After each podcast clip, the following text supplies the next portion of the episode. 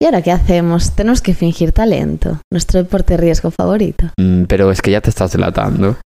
Falta de talento hasta para fingirlo.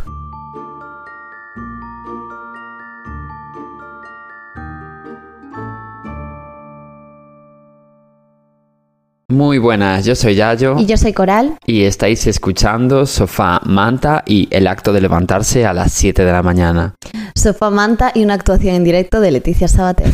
Sofá, Manta y el hecho de no ser multimillonarios y tener que trabajar para sobrevivir. Sofá, Manta y la gente que dice gracias a Dios y nos están refiriendo a Rihanna. Sofá, Manta y la segunda parte de Chicas Malas. Habíamos quedado en que nunca mencionaríamos esa atrocidad. Ya, tienes razón, la verdad que me he pasado. Que me he asustado, ¿sabes? Sí, sí, sí, sí, tienes toda la razón. No había que blasfemar de esa forma, la verdad. Bueno, basta ya de tonterías. vale, sí, bienvenidos, bienvenidas, bienvenides al podcast más cutre que tus oídos van a escuchar jamás. Y si no estoy equivocada, te toca empezar a ti, ¿no? Mm, Pues para tu desgracia sí. Vale. Así que bueno, allá vamos. Sí. Mi historia comienza un poco diferente de, de lo habitual en mí, porque eh, en vez de contextualizarte la vida del faraón Ramsés II, eh, voy a empezar ya directamente haciéndote un spoiler de mi caso, porque mm, esto comienza con una desaparición, concretamente la de James Balger, que, Vale. bueno, ya descubrirás ahora quién es. Vale, vale. James Balger era hijo de Denise y de Ralph Balger, que era una pareja bastante desgraciada en la vida, la verdad. Porque Denise, eh, ya en su primer embarazo, lo pasó fatal porque al bebé mm, no le latía el corazón. ¿Sabes? En una, en una ecografía, mm, pues mm, comprobaron que efectivamente no le latía el corazón y que estaba muerto. Entonces tuvo que dar a luz a ese niño muerto. Qué horror. Entonces, claro, ya partimos mal. Y después de eso fue cuando nació James en 1990. De esta forma hacemos ya un pequeño viaje en el tiempo de los que me gustan a mí hasta el día de la desaparición de, James, ¿no? De la, la desaparición que te mencioné antes. Concretamente el 12 de febrero de 1993. Por esas fechas James tenía solo dos años y estaba a punto de cumplir los tres. Eh, Denise y James habían ido al centro comercial New Strand, que bueno, es un centro comercial que estaba cerca de Liverpool en UK, para los que entiendan la referencia, si estáis aquí desde el primer día. bueno, pues allí, mientras Denise compraba en una carnicería de allí del centro comercial, concretamente a las 3 y 37 de la tarde, perdió de vista a su hijo James durante literal 3 minutos. Vale, ya sé qué caso es. Sí, lo Sí, sí, es horrible. Es terrible, es terrible. Dios. Pues el caso es que, claro, lo perdió de vista porque se puso evidentemente a pagar y a, elegir la carne y esas cosas todas, ¿no? Bueno, pues en esos tres minutos, de repente James había desaparecido. Y claro, a Denise evidentemente se le cayó todo el coño. Rollo, ¿dónde está mi hijo? ¿Sabes? La mítica jolín que además le pasa a cualquier madre y a cualquier niño que de repente desaparece en el supermercado. Pasa súper fácil porque en realidad es muy fácil no mirarlo por dos segundos y el niño, si es un poco movido o lo que sea, que ya no está. Es que es facilísimo, facilísimo que, que ocurra. De eso nunca le puedes echar la culpa a los padres porque evidentemente tú estás vigilando, pero es que te despistas un segundo. Es que literalmente fueron tres minutos. Tres, ¿eh? Que no 45. Bueno, pues después Denise se, pu- eh, se puso a buscar a James por todas partes. O sea, le, eh, le pregunta a todo el mundo, ¿sabes? Que se va encontrando por el centro comercial. E incluso a, lo- a los de la seguridad del propio centro, ¿no? Vale, Y, y anuncian el nombre de James Balger por megafonía. vale, sí. Que esto me recuerda un poco a los míticos momentos de cuando era pequeño, o sea, de mi infancia, en los que me perdía en el Carrefour y mi madre desesperada y tenía que ir a, a información para que dijera mi nombre por megafonía. Te perdías todo el rato, ¿verdad? Todo el rato, todo el rato. Bueno, eh, bien gilipollas yo ya de pequeño. No, sí, a mí también me pasaba. Bueno, pues como el niño no aparecía, decidió intervenir la policía. Miraron las cámaras de seguridad y descubrieron que James había ido de la mano con dos niños también muy pequeños. Aunque lógicamente más mayores que James, porque claro, James tenía dos años. Ya, es que era un bebé totalmente. Claro. Concretamente salieron del centro comercial a las 3 y 43 de la tarde. Es decir, seis minutos después de que Denise perdiera a James de vista y tres minutos después de que Denise se diera cuenta de que había desaparecido el niño. Sí, que se enteró al segundo. Al casi. segundo. Quiero decir que todo fue súper rápido, realmente. O sea, fue cuestión de eso, de Ya, minutos. ya. O sea, que te pierdes un segundo y de repente se lo han llevado. Exactamente. Que fueron rápido. Sí. En todo este contexto, los padres de James, o sea, Denise y, Ralph, la verdad que estaban bastante tranquilos mm, desde que descubrieron que a James se lo habían llevado dos niños pequeños. Porque, a ver, me refiero, lógicamente nadie, eh, nada le iban a hacer. Claro, no desconfías, pues dos chavalitos, pues son niños. No es como si se lo lleva un hombre adulto. Exacto, no es como si se lo lleva un señor de 67 años eh, con antecedentes de pederastia que se ha llevado a tu hijo, ¿sabes? No, sí, y pensarás que pues van a jugar al parque o cualquier cosa. Claro, ellos pensaron que era pues una travesura simplemente. Ya, ya, ya. ya. Y ya está, ¿sabes? Pero no, no se rayaron, ¿sabes? En plan, ah, va, pues este, pues no, se lo llevaron dos niños y ya está. Sí, Sí, sí, sin sí. más. A ver, Eh, te da más seguridad. Exactamente. El problema está en que empezaron a pasar los días y James seguía sin aparecer, hasta que el domingo 14 de febrero, es decir, dos días después de la desaparición, James fue encontrado muerto encima de, de unas vías de, de tren de una estación semiabandonada y encima su cuerpo estaba mutilado. Qué horror. Y, y te preguntarás, ¿quién coño fue el que mató a James? Vale, pues atención. Cuando empezaron a poner las imágenes de las cámaras de seguridad, en, en la televisión me refiero, una señora reconoció a los dos niños eh, pequeños con los que se iba James.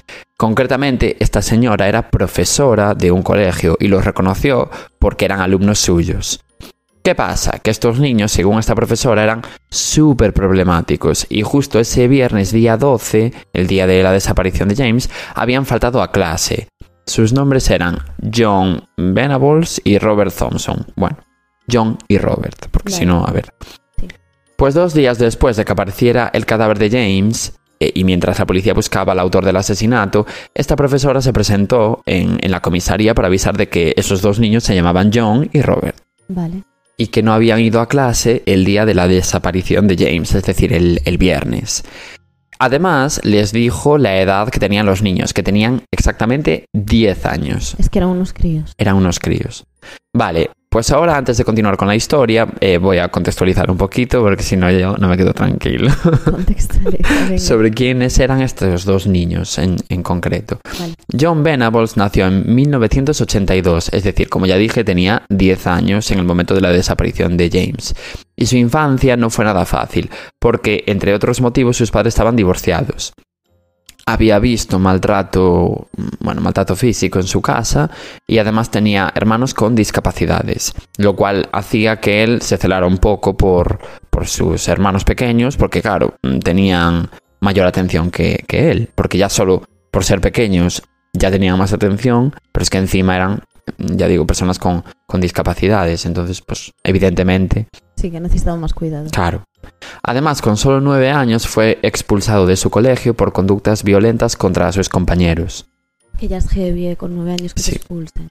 Y, y además por eso, por conductas violentas, quiero decir. Por su parte, Robert Thompson nació en 1982 y era un niño imperturbable. Absolutamente imperturbable. En el colegio tenía fama de matón y de mentiroso compulsivo, y a los 8 años pasa- eh, pasaba la mayoría del tiempo en la calle con delincuentes.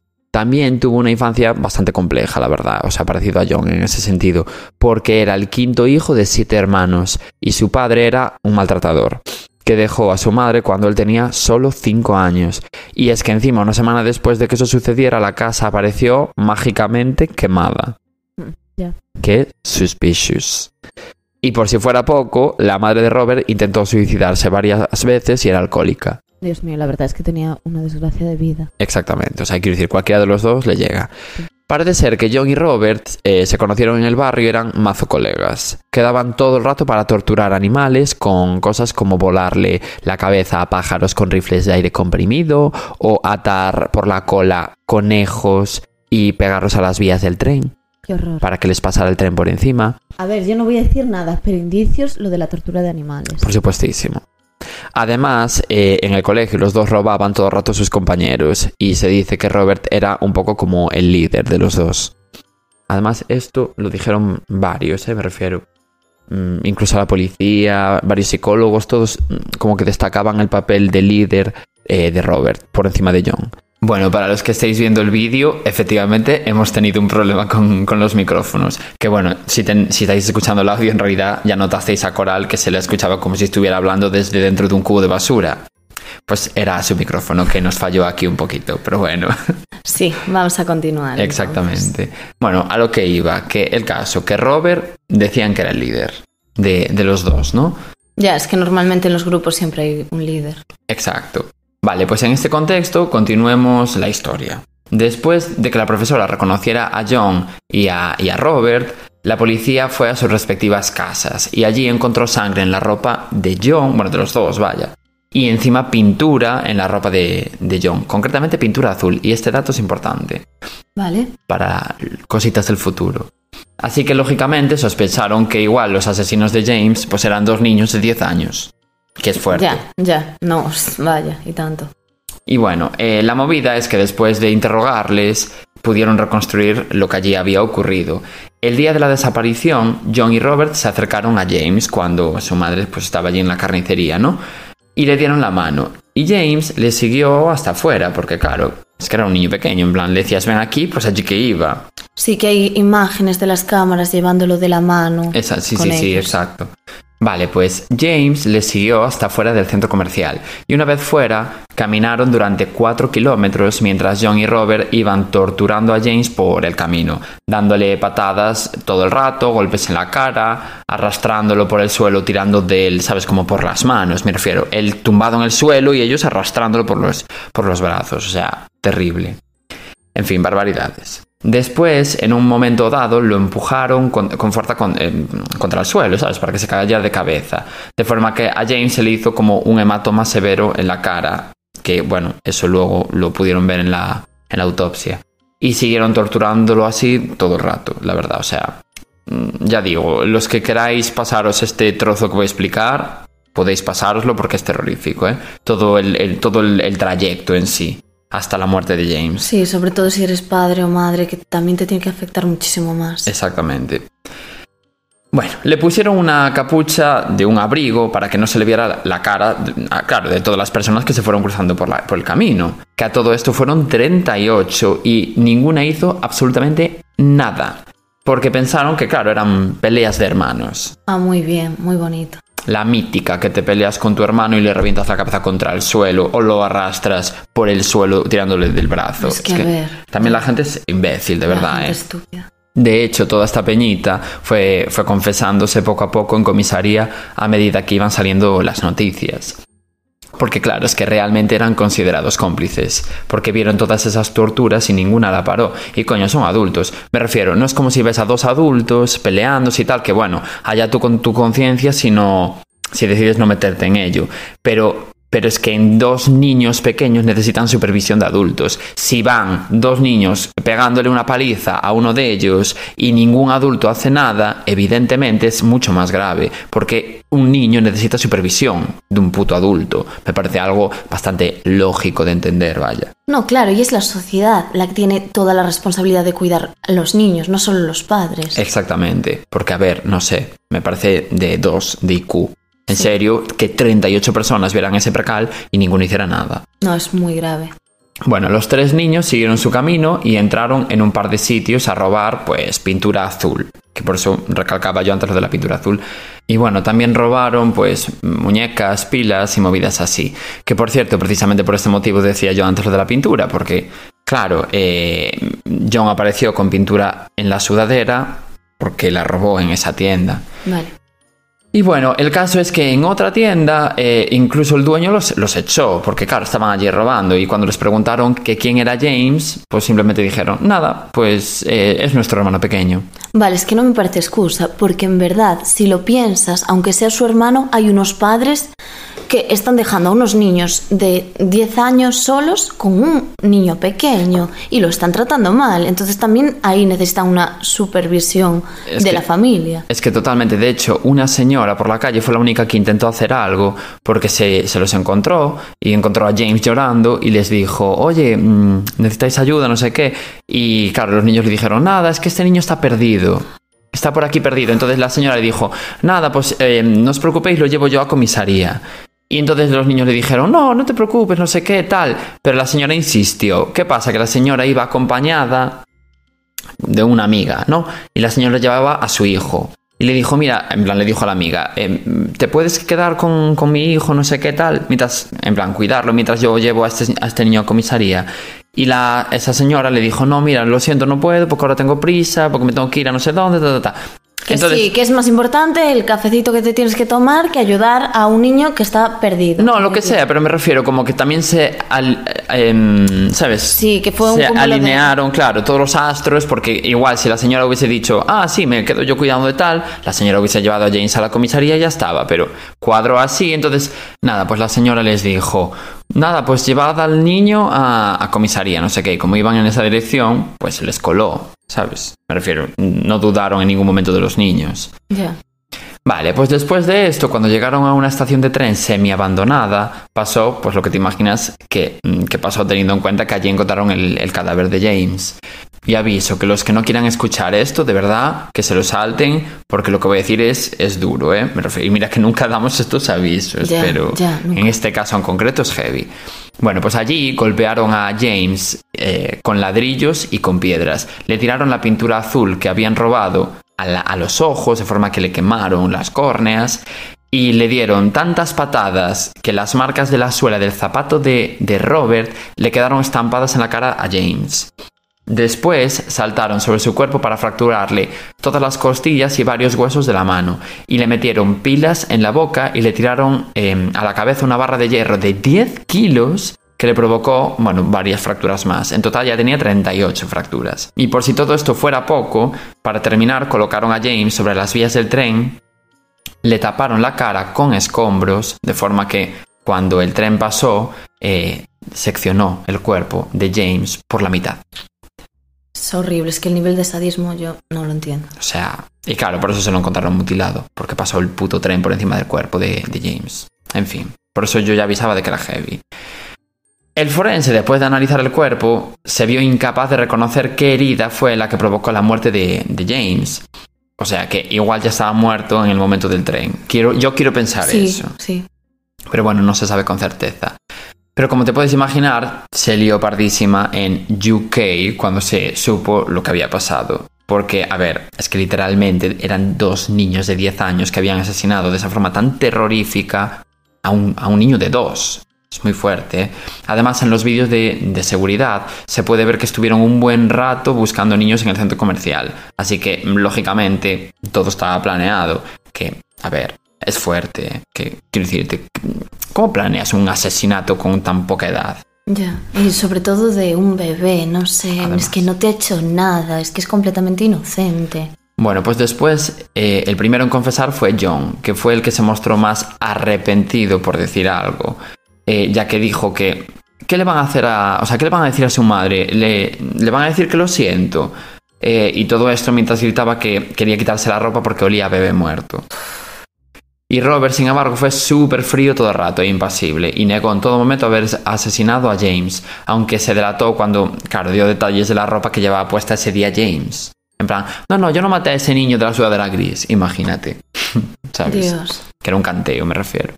En el juicio, los dos niños reconocieron que habían querido secuestrar a, a otro niño para llevarlo a una esquina y empujarlo debajo de los coches para que le pasaran eh, por encima, con, eh, en plan, al arrancar el coche pero la madre de ese niño apareció demasiado rápido y les jodió el plan. Vale. Varias de las pruebas que se usaron en, en, contra de ellos fueron, bueno, pues la pintura azul en la ropa de John, que coincidió con la encontrada en James, ¿sabes? Porque, claro, con esa pintura luego le quemaron los ojos. O la suela del zapato de Robert, que coincidía con las marcas de la cara de James. Que, qué, fuerza, o sea, qué fuerza le tienes eh, que dar a un niño con una patada para que le quede literalmente la suela de tu zapato marcada en la cara, ¿eh? Es muy fuerte. Sí. En fin, el 20 de febrero de 1993 fueron acusados de secuestro, torturas y asesinato y quedaron bajo custodia policial. Y una cosa curiosa es que el fiscal quería que fueran juzgados como adultos en vez de como niños. Pero para ello tenía como que mm, rebatir un principio legal de la legislación de Reino Unido que se llamaba Dolly incapaz o algo así, que no sé cómo se pronuncia, que es en latín, que básicamente significa que los niños menores de 7 años no pueden ser responsables de sus propias acciones, pudiendo extenderse ese principio hasta los 14 años. Y como John y Richard tenían 10 años, pues claro, estaba en manos del juez el decidir un poco qué hacer, ¿no? Y cómo juzgarles. Y finalmente consideró que los niños eran suficientemente maduros eh, como para saber lo que había, o sea, que lo que habían hecho estaba mal. Ya. Y además que era algo muy grave. Porque de hecho intentaron disimularlo cuando contaban mentiras a la gente que se encontraban por la calle o al de la tienda, señal de que obviamente sabían que lo que estaban haciendo estaba mal. Si no, no te inventas una versión aleatoria, ¿sabes? Qué horror. Terrible. El 24 de noviembre de 1993, John y Robert fueron declarados culpables y el juez pidió un mínimo de 8 años de cárcel y autorizó que sus nombres fueran revelados a pesar de ser niños tan pequeños. ¿eh? Pero por la presión social que hubo, se les aumentó la pena hasta los 15 años de prisión.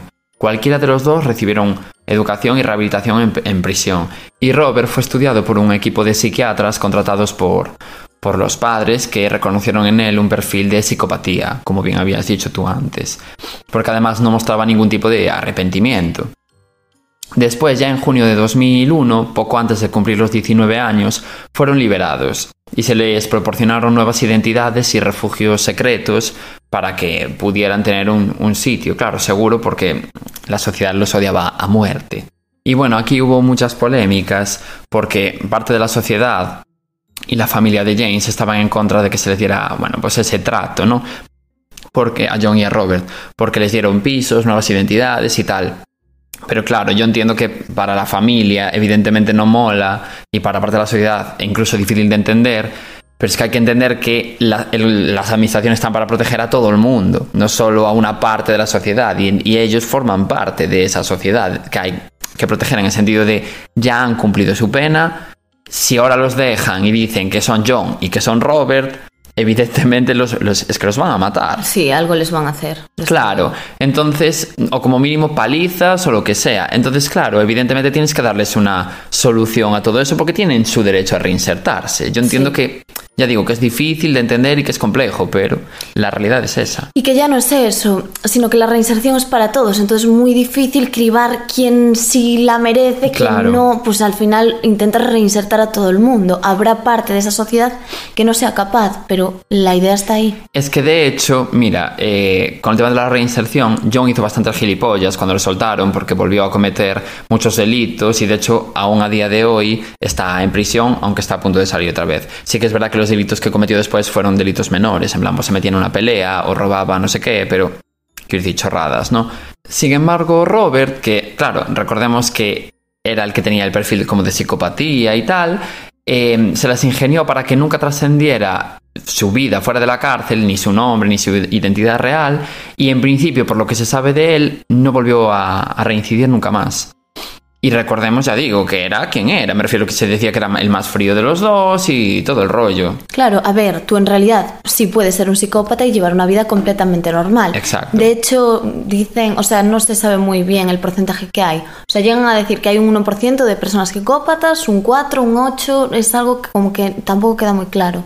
Sí, pero que quiero decir que no asesinan por el hecho de ser psicópatas. Claro, no. Simplemente pues te cuesta ponerte en empatizar, ¿no? Con la gente, pero Exacto. nada más. ¿Y cuántos psicópatas hay? Sobre todo en el mundo de la política. O, o- o empresarios, imagínate. Claro, y llevan una vida completamente normal, incluso desempeñando altos cargos. bueno. Exacto. Eh, de hecho, Robert rehizo su vida eh, con una pareja gay estable, que me pareció curiosísimo. Es, es una tontería, pero me pareció raro.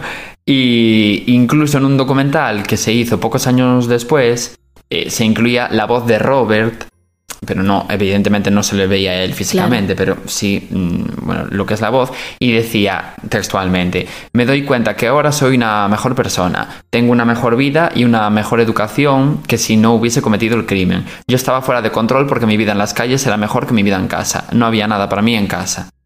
Y, y bueno, este es el caso que te traje hoy. No voy a comentar nada, es que de verdad, no sé, me parece tan, tan, tan heavy que pueda llegar a pasar algo así. Y ya digo, hay una parte de, de culpa que no es responsabilidad de los niños, sino que es más responsabilidad de lo que decía antes, de todo el conjunto de la sociedad. Sí. Algo falló ahí. Algo falló. Porque si no, esos niños no, no debieron de acabar con ese niño pequeño, o sea, acabar estando en, en ese momento con Ya. él, porque tuvieron un camino de cuatro kilómetros, que cuatro kilómetros es muy largo. Y ya no solo eso, también el contexto familiar de los niños y la educación que recibieron. No, claro, claro, lo de siempre. Malo se nace o te haces. Sí, el debate de siempre. Exacto. Y bueno, te toca ya a ti si quieres. Bueno, pues vamos a contar mi caso, que es bastante interesante. Vale. Bueno, pues la madrugada del 10 de julio del 2021, un suceso conmocionó a todo el país. O sea, esto se mm, pasa en España. 2021, o sea, Sí. hace nada. Sí, es que ya verás. Bueno, especialmente a la ciudad de Sabadell. Que juguemos a geografía. ¿Dónde está Sabadell? Qué sorpresa siendo un caso tuyo que sea uno de Cataluña. Efectivamente, nuestra prota de hoy es Cataluña otra vez. Es que ahora de repente, ¿qué quieres? Suplantar a Crims. Pues un poco sí. Bueno, ese mismo día que os comentaba, los mozos reciben una llamada de los vecinos de un bloque de edificios. La persona que llama es una mujer que dice que en el rellano está viendo una pelea de dos hombres. O sea, tipo mirando por la mirilla, como la vieja del misillo. Me parece bien. Vale, a continuación les cuenta que uno de estos hombres está fregando el suelo. Turbio, muy turbio. ¿Por qué? Una pelea y de repente un hombre fregando el suelo. Ya. Sí, a ver, A ver. hubo sangre. Claro, este es un podcast de crímenes. Bueno, los mozos van a ese edificio esperando encontrarse esa pelea, pero el panorama es otro. Antes de nada os pongo en contexto. Uno de los protagonistas de esta historia, bueno, el protagonista principal es Pedro, el cual es un hombre de 55 de años que había conseguido recientemente la invalidez total por unos problemas de espalda y de cadera. Vale. Y bueno, le venían de sus años trabajando en una fábrica de vehículos en Barbera del Vallés. Vale. Además, tenía problemas de diabetes y una depresión diagnosticada, por lo que necesitaba medicación. Además, se había divorciado de su mujer Marina, con la que había estado casado 20 años y tenía una hija de 19 años con, con esta mujer. Bueno, a pesar de estar separados, sí que es cierto que Marina solo tenía buenas palabras para su exmarido. Pues como debe ser. Entonces, después de esta ruptura, el hombre se volvió a enamorar, le dio un flechazo, con otra mujer, que era Dolores. Rubia, pelo rizo y una mujer muy extrovertida. Era así bastante mona. Bueno, sin embargo, Dolores tenía un problema que era bastante celosa. Y otro añadido, que en este caso eh, incluso era más grave, si es que no es grave que sea celosa, Exacto. bueno, que tenía problemas con la bebida. Incluso le habían echado de un trabajo por este motivo. Y Pedro era un hombre muy tranquilo, que ya bastantes problemas tenía él, que no quería todavía más. Ya. Entonces, bueno, Que prefería... pasaba del percal de la Claro, Marina. claro. Y le contó a sus amigos que quería separarse de ella. Vale. No estaban casados, pero bueno, que quería dejarla. Hmm. Dolores además tenía una hermana gemela que se llamaba Pilar. Ellas además, como se llevaban tan bien, vivían muy cerca. Esta mujer, Pilar, su hermana gemela, Sí. tenía un- una pareja que se llamaba Isaac, que también era muy amigo de Dolores, o sea, los tres se llevaban muy bien. Bueno, pues eso que se llevaban de repente. Sí. El día de los hechos, Pedro se encontraba junto a sus dos amigos, Manolo y Nemesio. Dios, hay gente bien desgraciada en el mundo. Ay, pobres, no. Todos los Manolo y Nemesio que nos escuchen, que... Bueno, pues Pedro se encontraba con ellos eh, cuidando, cuidando al caballo de su hija en una finca de justo de, Neve- de Nemesio. Vale. Durante aquella tarde, Pedro recibió un montón de mensajes por parte de, de Dolores, que todavía era su novia, quien le pedía pasar una noche de amor y desenfreno con ella, ya que habían pasado unos cuantos días sin verse. Ella le dijo, esta noche van a pasar cositas. Y sí, efectivamente pasaron cosas. Y le dijo literalmente eso. No, Bueno. no lo sé. Yo quiero pensar que sí. A veces hay que sacrificar la realidad por la fantasía. Exactamente. Pedro sí que es cierto que quería dejarla, pero claro, le empezó a mandar un montón de mensajes hot y pues supongo que le mandaría fueguitos. Entonces el hombre pues como que se vino un poco arriba. Y le mandó una fotopolla. Bueno, eso no lo sé. A pesar de que sus amigos le insistieron en que no fuera, ya que sabían que Pedro, pues eso, que no tenía mucho sentido que estuviese con ella esa noche porque no quería realmente seguir. Este terminó accediendo a lo que quería ella, así que fue al piso pasadas las 2 de la madrugada, fue al piso de ella, Vale. a dormir juntos. Y bueno, tras todo el temita, se metió en la cama de, de Dolores y se durmió. Y mientras descansaba, le dan seis golpes que le dejan al borde de la muerte. Hostia. Imagínate. Eso, eso no lo vi venir. Claro, estaba durmiendo y de repente, pues recibió seis golpes. Pedro consiguió reunir fuerzas y salir de la habitación para intentar escapar. Pero ¿qué pasa? Que eran Pilar, la hermana gemela de Dolores, y su pareja Isaac. Habían accedido a la vivienda y habían comenzado a golpear de manera salvaje a Pedro en la cabeza con una herramienta contundente. Por ejemplo, un martillo. Te lo digo ahora más adelante. Vale. Isaac, al ver que Pedro escapaba, salió tras él y continuó dándole golpes hasta que él cayó sin poder defenderse. Pedro sí que es cierto que consiguió llegar hasta el rellano. No sé si porque se cayó o porque lo arrastraron al piso de abajo, pero mm, acabó en, las- en la planta de abajo. Vale. El caso es que los brutales golpes que recibió en la cabeza fueron esta causa de la muerte. Ya, hombre, supongo, claro. Tras los estudios médicos que realizaron el equipo forense, se confirmó que el hombre había recibido un total de 12 golpes en la cabeza, con una gr- gran herramienta que era la que te decía antes, era una pata de cabra. Bueno, para quien no lo sepa, es una barra Yo. de hierro. vale, es una barra de hierro que se usa para hacer tipo palanca. Vale. Y bueno, después de esta clase de bricolaje, que le importa un total de cero personas. Después de esta clase de heterosexualidad. Bueno, continúo. Este brutal ataque le provocó un gravísimo traumatismo cráneoencefálico con destrucción parcial de la masa encefálica y una hemorragia cerebral traumática y facial. Bueno. pues Cosas de eso. médicos. Exacto. Que no nos interesa. Y de forenses. Sí, y bueno, Pedro con todos estos años, como te decía, el pobre falleció, evidentemente. Tras cometer este brutal crimen, Dolores y Pilar, que evidentemente Dolores estaba metida en todo el ajo, Asumo. Claro.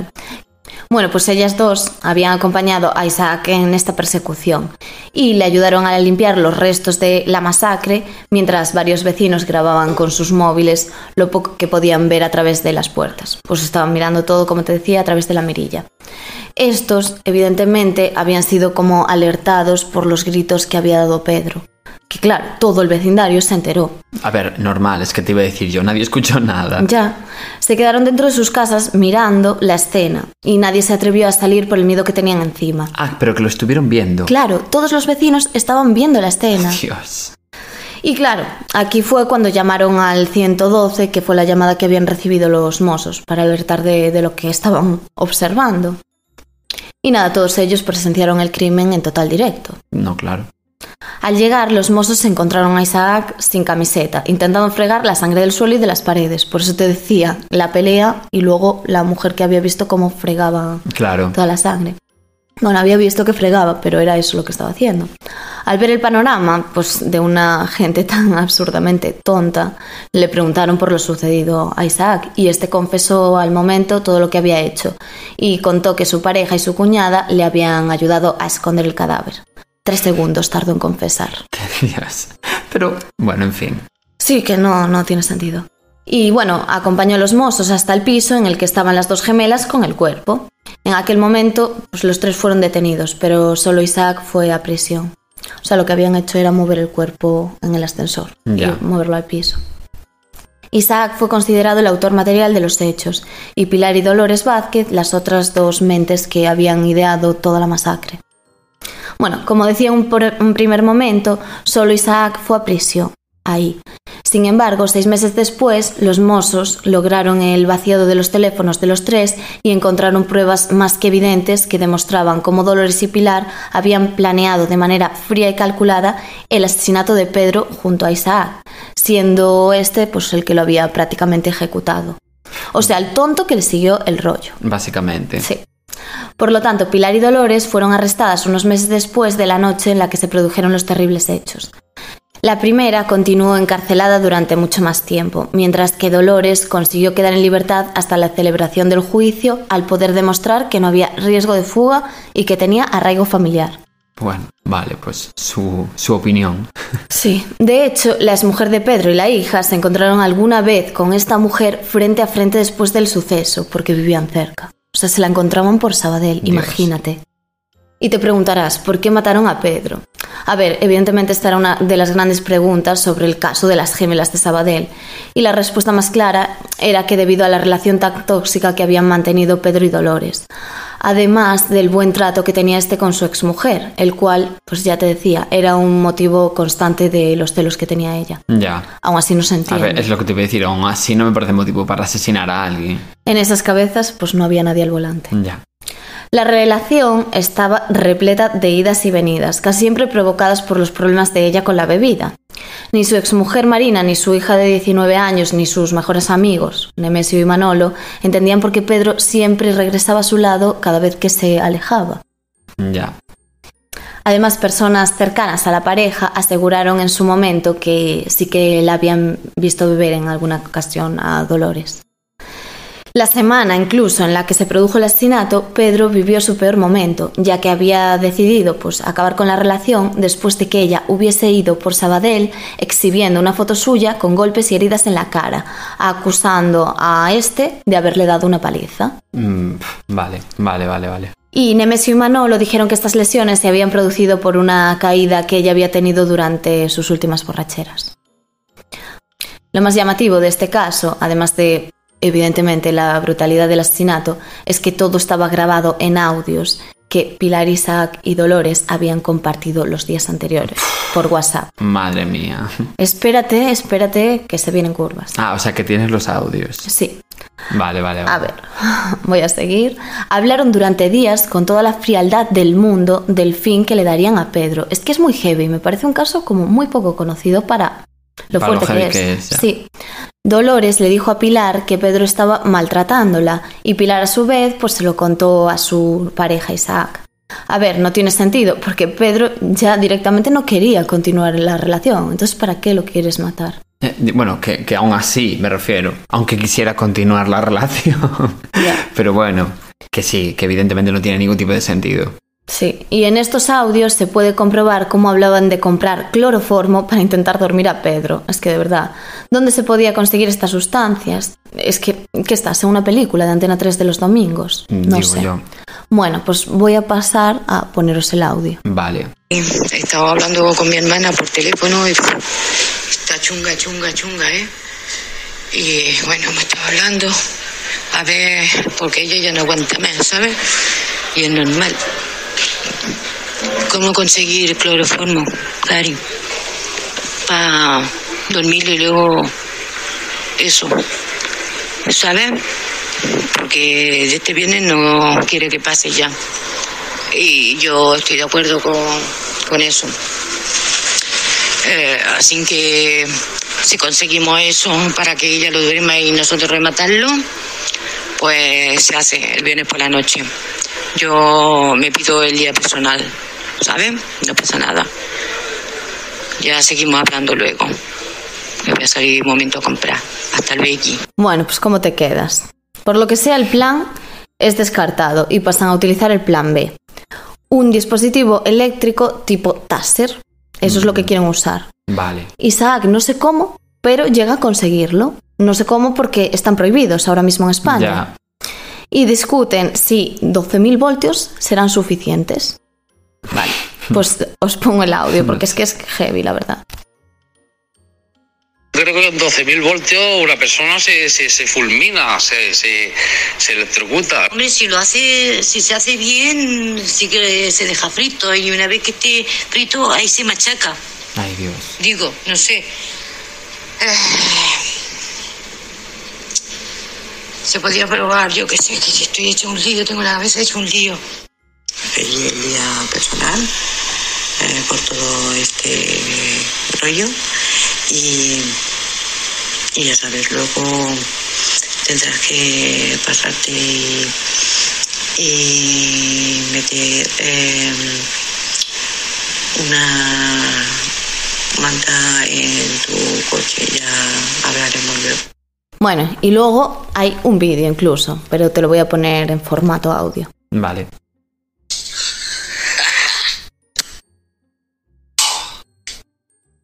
No sé qué decirte, ¿sabes? Porque esto tira, tira base de bien. Lo que pasa es que no sé yo aquí ver los, los vatios que esto saca. Es que no lo veo, ¿sabes? Ah, mira, espérate. Esto fríe. Si nada más con, la, con el ruido que hace da miedo, la sol está aquí detrás mío y dice... "Y". Cambio y corto. Eh, luego seguimos en contacto, ¿vale? Blup. 10-4 central. Que te quiero, te adoro, te amo, preciosura mía. Hasta. Paf, qué heavy, ¿eh? O sea, porque encima, bueno, vosotros vais a escuchar el audio, pero yo vi el vídeo porque Coral tenía la pantalla así del móvil y eché un poco de ojo. Y se veía al propio señor, en plan, diciendo un besi, no sé qué. Me parece muy fuerte.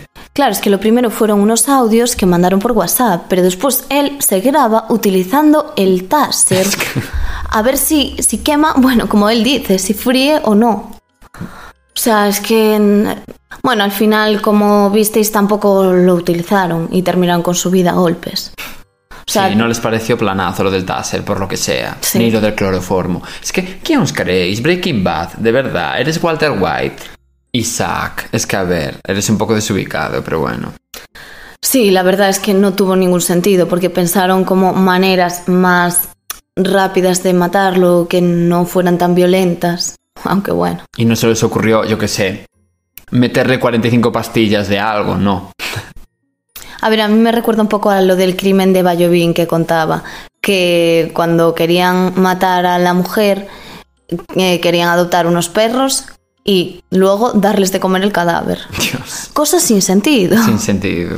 Sí, y bueno, dirás, ¿qué ha pasado a día de hoy con las gemelas? Pues resulta que el día 9, 9 de este mes, o sea, el... Hace nada. Sí, hace nada, que estamos hoy a día 12, el día que estamos grabando. No, eh, 11. Bueno, da igual. Lo sabía porque no es festivo. bueno, pues eso, que se sentaron hace nada en el banquillo de los acusados junto a Isaac Hill. No me mires así, no voy a hacer el chiste fácil de dónde viene Hill. vale, sí, sí, sí, capto. Y bueno, ahora mismo se enfrentan a 24 años de cárcel. Bueno, vale. No sé, es un caso, ya digo, que no tiene ni pies ni cabeza. No, no, no tiene ningún tipo de sentido. Ni el motivo, ni cómo lo llevaron a cabo, ni cómo lo planearon. A ver, por audios. O sea, de verdad, mm, podéis gritarlo, publicarlo en Facebook, no sé. Bueno, en fin. Poco os faltó. Pues hasta aquí el capítulo de hoy, ¿no? Sí. Muchas gracias por escucharnos otro día más, Sí, y seguirnos en Spotify y en Instagram. sobre todo en Spotify. Y nos vemos el lunes que viene. Besitos. Chao. Chao.